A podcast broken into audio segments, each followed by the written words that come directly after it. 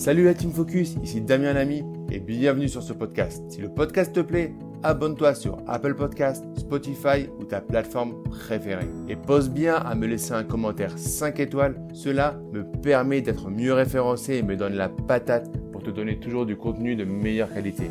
Bonne écoute. C'est ça le truc en fait. J'en ai marre de toute cette consommation. J'ai envie de moins consommer. Et si je consomme moins, ben, je vais pouvoir plus épargner. Et si j'épargne plus et que je fais travailler cet argent, je vais peut-être pouvoir prendre une retraite anticipée en fait.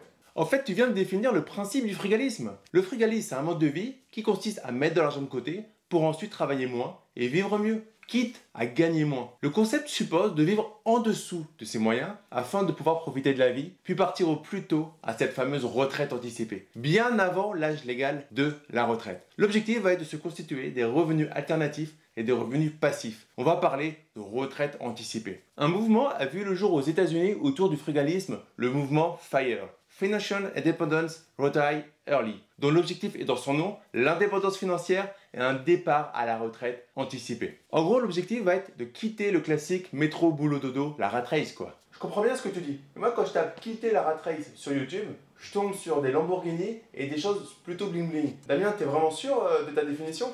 Non, non, je t'assure, c'est bien ça le frugalisme. Dès leur entrée dans la vie active, les frugalistes vont faire le choix. Et surtout, ne leur dites pas que c'est un sacrifice, le choix de vivre en dessous de leurs moyens, en vivant simplement, voire très très très simplement, en épargnant massivement et en plaçant judicieusement leurs économies. En fait, entre 40 et 60% du revenu net va être épargné. Les dépenses pour l'alimentation, les loisirs, le transport et l'habitation sont particulièrement ciblées et réduits. L'épargne dégagée est prioritairement investie dans l'immobilier, l'investissement locatif, la bourse, le business en ligne. De nombreux frugalistes partagent leur expérience sur une chaîne YouTube ou un podcast. Le plus célèbre est celui de Monet Moustache. Le frugalisme, ça peut paraître sympa. Arrêter de travailler à 40 ans, comme le scroll le mouvement Fire, c'est plutôt sexy. Mais dans la vraie vie, est-ce que c'est si intéressant que ça? Bah je te coupe tout de suite.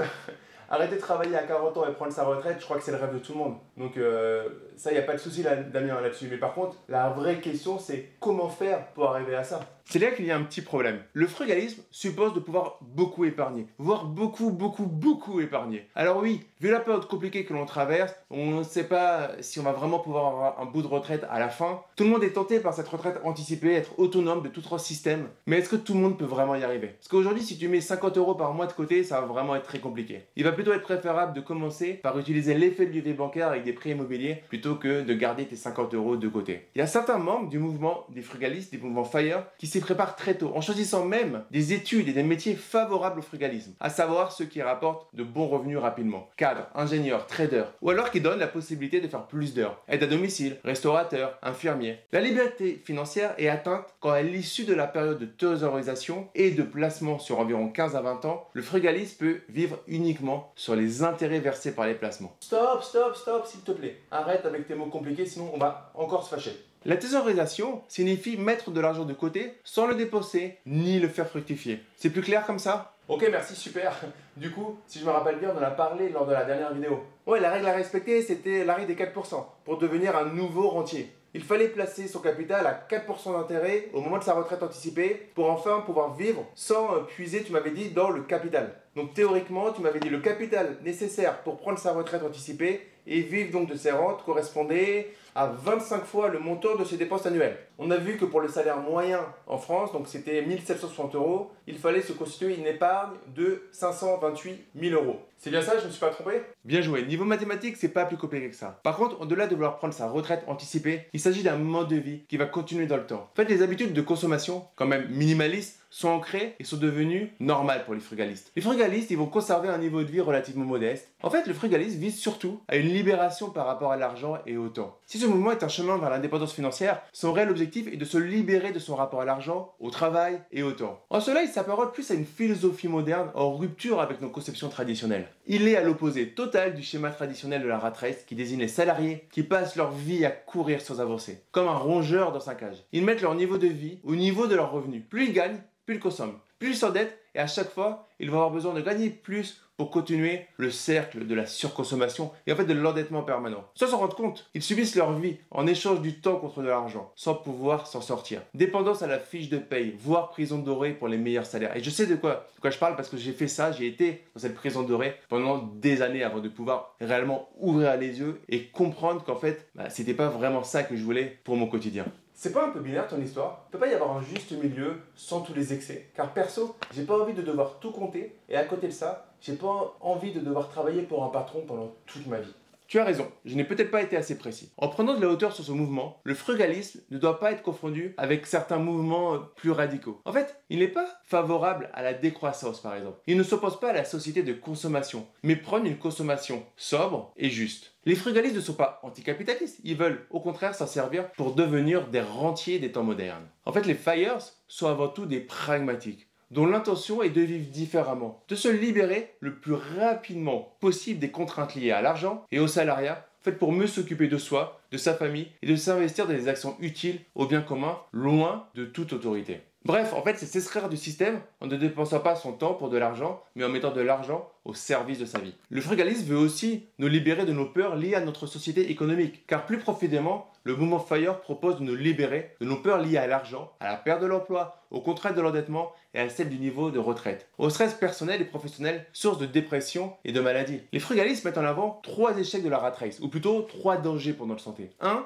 le burn-out, le fait de travailler trop pour finalement tomber malade. 2. Le burn-out, le fait de s'ennuyer au travail. Le travail ne correspond pas à ce que nous aimons vraiment faire, ce qui nous transcende. Et 3. Le burn-out, le fait de ne pas trouver de sens au travail que l'on fait. Vous savez, avoir un job alimentaire par exemple. En face de ces peurs, qui sont au cœur de nos sociétés économiques, les frugalistes proposent trois chemins pour sortir de la rat race. Un, le premier, c'est l'indépendance financière. Constitution rapide de revenus passifs et alternatifs provenant de placements et d'investissements. En deux, l'autosuffisance. Je deviens le producteur et nous le consommateur. En trois, c'est un peu le résultat et l'aboutissement, l'accomplissement de l'ensemble des deux premiers points. C'est ce qu'on appelle le digital nomadisme, fondé sur le travail à distance. Je voyage en permanence grâce à un métier numérique. En fait, je vis la vie que j'ai vraiment envie d'avoir. Cela suppose une forte éducation financière, de base, une belle volonté et surtout des revenus qui permettent d'épargner massivement, et ce dès le plus jeune âge. Honnêtement, je trouve ce truc vraiment intéressant. D'ailleurs, dans ton livre, tu parles de tous ces concepts, mais je t'avais jamais avant entendu parler du frugalisme. Pour être honnête, en préparant cette vidéo, je me suis rendu compte que je suis très aligné avec ce mouvement et que ce que je mets en place est effectivement très très proche. Parce que quand on va un peu plus loin que le fait de mettre un gros montant euh, de côté pour atteindre le capital nécessaire, il s'agit pour moi en fait d'une prise de conscience qu'un autre chemin existe qu'une vie alignée avec ses valeurs est possible et qu'elle elle existe réellement à la portée de main. Je ne pense pas que tous les frugalistes soient des extrémistes comme on peut en voir certains euh, dans les médias, mais plutôt des personnes prêtes à tout pour vivre une vie en donnant un sens réel et pas juste une succession de jours à travailler pour payer des factures. Bien sûr, ce n'est pas sans inconvénient, la vie sociale peut être limitée à certains moments. Les tentations de la société de consommation restent fortes, les relations avec ceux qui restent dans la rat race peuvent être parfois compliquées. Mais il s'agit seulement en fait de calibrer ses actions et de le faire au fur et à mesure. J'ai bien envie de m'y mettre hein, dans ton truc là. Alors je te promets pas de mettre autant d'argent de côté que ce que tu dis, mais il y a un truc qui m'a vraiment attiré, c'est de mettre du sens dans les actions que je veux mettre en place. Ce soir, je vais un coup avec mes potes, vraiment envie de leur en parler parce que je pense que ça peut vraiment les intéresser. Oh non, malheureux, malheureux, fais pas ça C'est l'erreur principale du débutant quand tu te lances de nouvelles choses. Vouloir convertir tous tes amis. Et je l'ai fait pendant un long moment avant d'arrêter. Combien de temps en fait t'as mis pour changer? Est-ce que ça aurait été bon moment il y a deux ans si t'étais tombé sur cette vidéo? Sûrement pas. Alors pour le moment, prends tes décisions, fais tes preuves, regarde si tu gardes ce feu sacré au bout d'une semaine, trois semaines, un mois, trois mois. Ensuite tu verras que tu n'auras pas besoin d'en parler. Mais les gens te demanderont comment tu as fait. Et c'est là toute la différence. Dans mon cas, les parents des copains de mes enfants me voient à l'école le matin, l'après-midi et même le mercredi midi pour les récupérer. Et ce sont eux qui se questionnent sur ce que j'ai pu faire pour avoir cette liberté. Ok, ok, j'ai saisi la différence, je vais faire ce que tu dis, je vais suivre ta recommandation, mais t'avoueras quand même, quand t'apprends un nouveau truc auquel tu crois, t'as vraiment envie de le crier euh, tout le monde, et tu te dis c'est dommage que les autres n'en profitent pas, mais écoute, t'as plus d'espérance que moi, donc je suivre ta recommandation sur ce coup. Excellent. En tout cas, j'espère que tu as aimé cette vidéo. Lâche-moi un like et abonne-toi à la chaîne si ce n'est pas déjà fait. Un petit geste pour toi, mais un grand geste pour me remercier et permettre à YouTube de montrer mes vidéos au maximum de personnes. Je te dis à très vite pour une prochaine vidéo. Ciao